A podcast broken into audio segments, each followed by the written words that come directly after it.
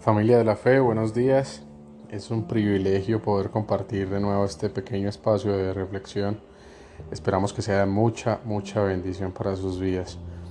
Hoy vamos a hablar de el arresto de Esteban, el cual encontramos en el pasaje bíblico de Hechos, capítulo 6, versículos 8 al 15.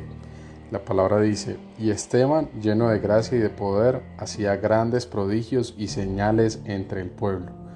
Entonces se levantaron unos de la sinagoga llamada de los libertos y de los de Sirene, de Alejandría, de Sicilia y de Asia, disputando con Esteban. Pero no podían resistir a la sabiduría y al espíritu con que hablaba. Entonces sobornaron a unos para que dijesen que le habían oído hablar palabras blasfemas contra Moisés y contra Dios y soliviantaron al pueblo, a los ancianos y a los escribas, y arremetiendo le arrebataron y le trajeron al concilio. Y pusieron testigos falsos que decían, Este hombre no cesa de hablar palabras blasfemas contra este lugar santo y contra la ley. Pues le hemos oído decir que ese Jesús de Nazaret destruirá este lugar y cambiará las costumbres que nos dio Moisés entonces todos los que estaban sentados en el concilio, al fijar los ojos en él, vieron su rostro como el rostro de un ángel. Esteban es un hombre de Dios justo y bueno. Esteban predica el Evangelio de Jesús con sabiduría y hace signos y prodigios en su nombre. Esteban es arrestado. Esteban comprueba que las acusaciones contra él son falsas todo mentiras. El rostro de Esteban refleja acaso ira, enfado, desesperación, tristeza, venganza, preocupación. Quien mira a Esteban es atraído por la luz y por la paz que desprende su rostro. Dicen que parecía un ángel. ¿Cómo es eso posible? ¿Cómo mantener la calma ante la injusticia?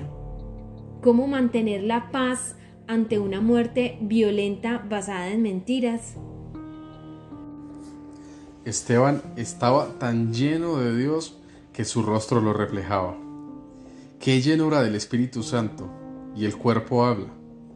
Y el rostro de Esteban sí que lo hizo, y de qué manera. El cuerpo es un reflejo de lo que somos. Podemos tomarnos la temperatura para saber si tenemos COVID, demostrar si llevamos una vida saludable, emanar la profundidad y conciencia con la que estamos viviendo. El cuerpo es el primer medio de propaganda de todo lo que somos. Difícilmente seamos apóstoles de Cristo si nuestro cuerpo no habla de Él. O sea que el cuerpo físico puede hablar de Cristo. Sí, y debe hacerlo.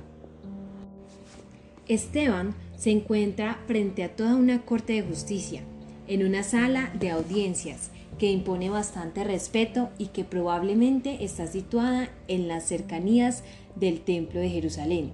Los 71 integrantes del Consejo están colocados formando un amplio semicírculo. El reo no es otro que el discípulo que estaba avanzando el reino de Dios en la tierra. Y lo juzga el Sanedrín, tribunal de hombres poderosos e influyentes, que en líneas generales no sienten la menor simpatía por él. De hecho, han sido convocados por el sumo sacerdote Caifás, quien hace meses presidió el proceso que terminó con la condena a muerte de Jesús. ¿Estará cobardado Esteban? Lo extraordinario del caso es que su semblante no refleja ningún miedo. Hasta los magistrados no pueden menos que notar que es como el rostro de un ángel. En efecto, refleja la valentía, la paz y la serenidad que caracteriza a las personas que tienen una conexión íntima con Dios. Tan evidente es su tranquilidad que la ven hasta estas autoridades que están cegadas por el odio. Pero, ¿Cómo es posible que esté tan calmado?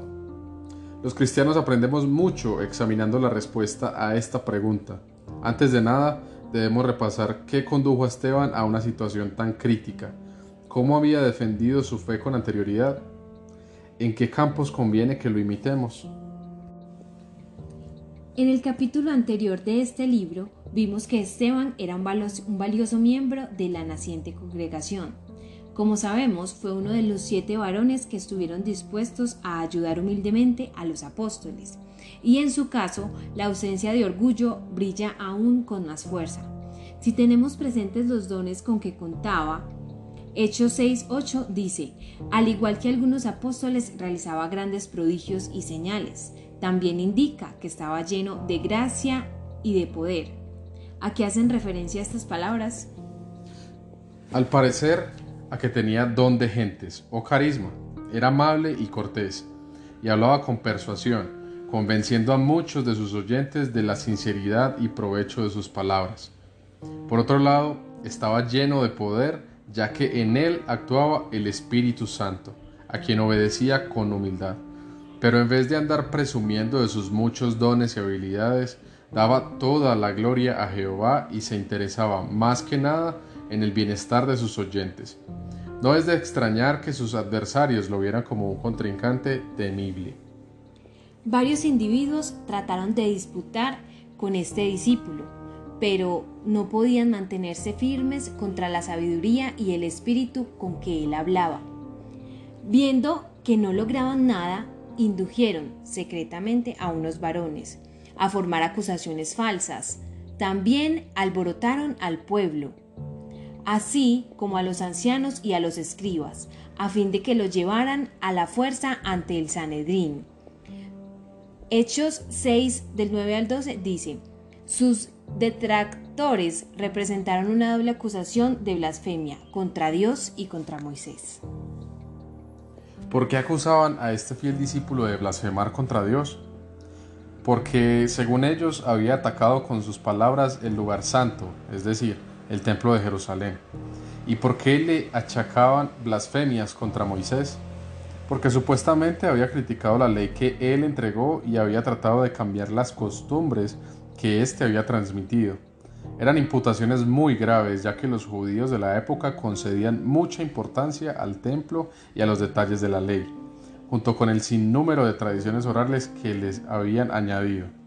Por lo tanto, presentaban a Esteban como elemento peligroso y digno de la pena capital. Lamentablemente, no es raro que personas religiosas recurran a tretas como las anteriores para crear problemas a los siervos de Dios.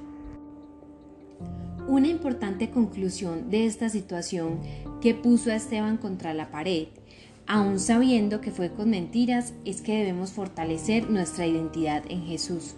La única manera de seguir el ejemplo de Esteban y no reaccionar con ira, enojo, envidia, venganza, es estar llenos del Espíritu Santo.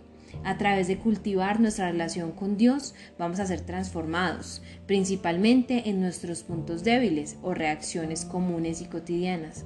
Dios nos dice que Él se perfecciona en nuestra debilidad y es ahí donde podemos ser sinceros con Él y permitir que obre para nuestro favor.